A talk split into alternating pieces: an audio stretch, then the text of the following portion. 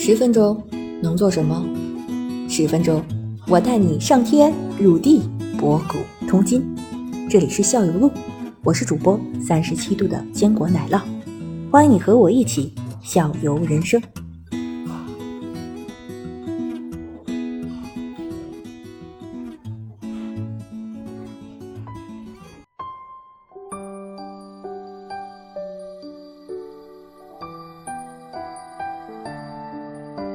Hello，大家好，欢迎大家来到校友录的直播间。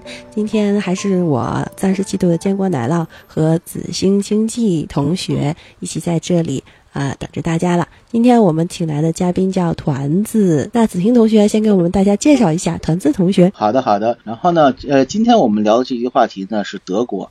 然后我们请到的这位嘉宾呢，团子同学呢，他是在德国，然后当时年是在求学，还在那生活了大概有五六年的时间。我们今天把他请到我们的直播间呢，就是让他来跟我们分享一下他当时在德国的一些求学以及生活的一些经历，让我们来呃更好的认识一下德国。然后奶酪，我们先让那个团子同学跟大家打个招呼，好不好？哦，那必须的呀，团子姐姐你在吗？嗯 Hello，我在呀，大家好，我是团子。团子姐姐好，那我还是问一个我常问的一个开始的问题，就是怎么想到去德国去上学了呢？就是怎么就是想到去那里去读书了呢？这个原因还比较多，主要原因是学的专业是、呃工业设计，所以呢，当时德国的工业设计是在行业内算是最好的，所以就去那儿了。其他的原因也有，嗯，嗯，那可能一会儿会聊到吧。不是您刚才说当年最好，现在应该一直也是很棒的。一一听工业设计哈，这肯定是德国最棒的，是不是这样？对，那个确实包豪斯什么的都是从那边开始的，所以整个的这块儿的专业呢，很多东西也都是从德国开始开始有的这些专业的术语或者是专业的知识的一个注入吧。所以当时上完学，在国内大学毕业以后，然后就想去那边读书，嗯。那奶酪，我看我们这样哎，我们今天这个节目，我我我有一个想法，咱们这么样录哦。然后呢，咱这样，我们呃，因为我觉着吧，德国这个国家，它的那些个德国元素还是比较鲜明的。然后呢，咱们两个，咱先从咱们两个的那个现现有的认知里边儿，然后来列举一下德国元素。关键词。哎，对对对嗯，咱好列举一下咱们的德认为的德国元素，嗯。然后呢，再通过这些个，然后一块儿一块儿呢，然后我们通过跟那个团子的分享，然后让他嗯。把这些他们他的感受，他去德国这几年的感受，跟我们再做一个分享，好吧？嗯，好好好，好吧好，然后让我先说吧，我先说好不好说然后嗯我来，我我要是比如说要提提到德国，然后第一个我给我的印象是，就是说德国人他那个他的一个状态就是，或者说印象就是他比较刻板和严谨，这个我觉得应该是全世界可能最严谨的一个一一一个人种，他们德国人，这是这是一方面。然后一会儿我们可能会在后边上聊到这个。然后第二个就是我们就要分享，就是德国的香肠、烤肉跟啤酒。一会儿这个我们应该要大嗯。对对，一会儿一会儿我们这个要大说特说，因为一般一涉及到美食，对于我们来说，这个这这是就是个起爆点，我们要聊都要聊聊到一些这些东西。呃，然后呢对对对，然后后边呢，我觉得德国还有一个肯定的一个元素就是德国的汽车，嗯。德国的汽车，因为德国我我记得好像说德国的十大品牌里边，汽车可以占到五个，奔驰、宝宝马马，对，然后那个奥迪、奥迪、奥迪大众啊，大众，还有一个是保时捷，保时捷，然后哦。这个五个可以五个占到它一半，然后还有两个呢是就类似也跟它有相关，就是工业制造的，一个应该是西门子，另外一个嗯。应该是博士，博士嗯就是咱们那个工具箱，对对对，都是德国的，所以说这块儿嗯。我觉得可能也是一个德国比较鲜明的一个元素。呃，嗯。其他的我比如说那些个生活类的，比如说什么香水啊，或者服装啊，或应该还有拜拜耳吧，医药的。拜拜尔，然后巴斯福，对吧？这些都是，但是可能到到不了前十，但是这些都是他那个比较那个德国元素比较浓重的。后期，比如说你像那些服装啊，或者说化妆品这些个，嗯你们女生有没有知道的？这个我可能不太清楚，还没有这方面的元素。当然，比如如果是我男生来说的话，我肯定还有一点，可能你们就不一定感兴趣，就是德国的足球，哦也是对吧？但是这个这个咱不一定聊得起来，因为这个我对这个可能只只有只有我们男生可能喜欢，可能呃两位女士的话，我们咱们仨要聊起来的话谁说，的？很多女球迷的，虽然我不是，团子 是是球迷吗？不好意思，这个还真不太了解。没法聊。我我也我们都是伪仅限于球迷知道德国战车，就不知道说什么了。后边好，我们从哪里开始呢？你还有吗？你子英同学讲了这么多这么多，对对对。你还有吗？你还有认识到的吗？就是我就觉觉得德国有有好多好多名人，就是各个哦方面的名人。嗯，呃对，那还有一个点什么？还有德国一会儿我们还有两那个德国那个那个那个还有一个柏林的墙是吧？嗯，柏林墙吗？柏林墙是吧？对吧？要讲柏林墙。那 个 简单说说吧，简单说说吧。那个那个东西可能也要你，我我们也不太清楚，然后我们跟我们分享一下。然后我们从一开始来吧，就是说，呃，这我在我再我再啊提问，对我再提问一下，就是说那个团子同学，你是呃你去了德国那个从求学到生活这几年，呃，我想这么问一下，就是说你一开始刚到德国的时候，或者你你生活在哪个城市当时？我是到了德国，先去了一个小城市叫康斯坦茨，然后在康斯坦茨大概待了，我想想多长时间，差不多三个月吧。嗯对，差不多三个月，然后我就去了柏林，然后在柏林一直对，嗯在柏林一直学习生活到我离开德国，并没有去很多的城市 去生活。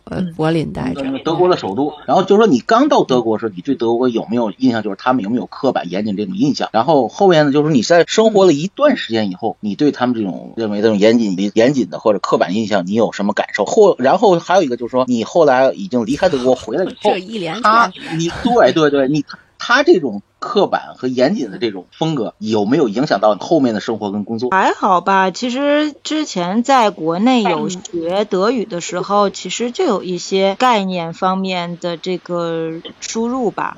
所以呢，到了德国以后觉得还好，嗯，因为刚去的时候是一个很小的一个城镇，呃，小城市吧，它也不算镇子，它也算一个城市。然后呢，那边南方的嘛，就感觉人都很 nice，然后就很远，他也不认识你，还知道你是外国人，他也会跟你打招呼，然后冲你微笑，啊、哦感觉还蛮不错的，对对对。对对对，然后特别是嗯。就是就是老年人还蛮多的感觉，跟嗯。年轻人接触的也就一些同学什么的，其实说话不多。嗯，后来到了柏林以后呢，因为有华人的圈子会多一些，所以呢就在柏林生活起来还算比较顺畅和慢慢的就是习惯了嘛。关于它的刻板和严谨这个，我可能最主要的还是在嗯，就是租房子的时候，然后他会跟你讲一些很多的规则，然后包括别人会提示你，如果你退房的时候，你要做到什么样的一个情况，把房子还原到一个什么样的程度，人家才会收房，否则会扣一些押金呐、什么之类的事情。嗯，就会觉得哎，他们真的怎么？有点死脑筋呢，这个东西一定要让我去做吗？你们不能收点我的钱，然后去做不就好了吗？嗯，嗯，不，他们不这样，就是一定要检查一次，觉得应该怎么样，他会告诉你说让你把它还原成什么样子。对，他们是是这个是是这样子的，应该嗯，是脑子有很多应该，就是你就应该你做，对吧？就是应该对对对，他们就认为我们就是这样的规则，你就要按照这个规则去做，其他变通的方式他们想不到也不接受，嗯，主要是就是肯定是不接受的。哦对，但是我觉得在那边。哦，但是在那边生活吧，就是按照他的规则去做，呃，嗯。还都比较顺利。包括你去办一些证件的东西啦，或者是银行的这个 conto 啦，还是你的一些呃入学的手续啦，然后什么请那个呃叫做学期假吧，他们应该算是，就是我可能这个学期有可能要休个年假之类的，这都是可以办的，对。然后你只要按照他的规则去办就好了。嗯，就是在人家规定的既定的这个路线上走就可以。对对嗯对。然后就是该能够你享受到的福利待遇，然后都是 OK 的。我觉得生活起来还好吧。有没有就说因为一些语言，呃，嗯，刚开始去那儿不是很熟悉，有些陌生，呃，有什么有意思的事情发生吗？有意思的事情，嗯，有意思的中国人事情。想的不一样，哎，他们是这个样子的。嗯，我觉得倒是突然想起来一件当时觉得挺尴尬的事情。嗯，我 是太清楚了，反正讲一讲无所谓吧。就反正还是在 对脑海里的一个印象，很多事情都其实已经不是当时的样子了。但是现在留在您脑海里的是什么样子？给我们讲讲。对，嗯大概的情况好像是当时去一个办理，就是也是那种小窗口嘛，然后去嗯办理一个什么事情，然后呢，由于资料带的不全，然后呢，我去跟他说，呃，然后我去跟他解释我没带这个这个资料，然后呢，我就表示不好意思的那种微笑，然后呢，那个阿姨就特别不理解，说你没带齐东西为什么要笑？就觉得当时好尴尬尬，现在想想也很尴尬。对，特别逗。然后那个，嗯，然后就您那您就他越不理解就越想笑。然后我也觉得很莫名其妙，他为什么会问这么一个问题？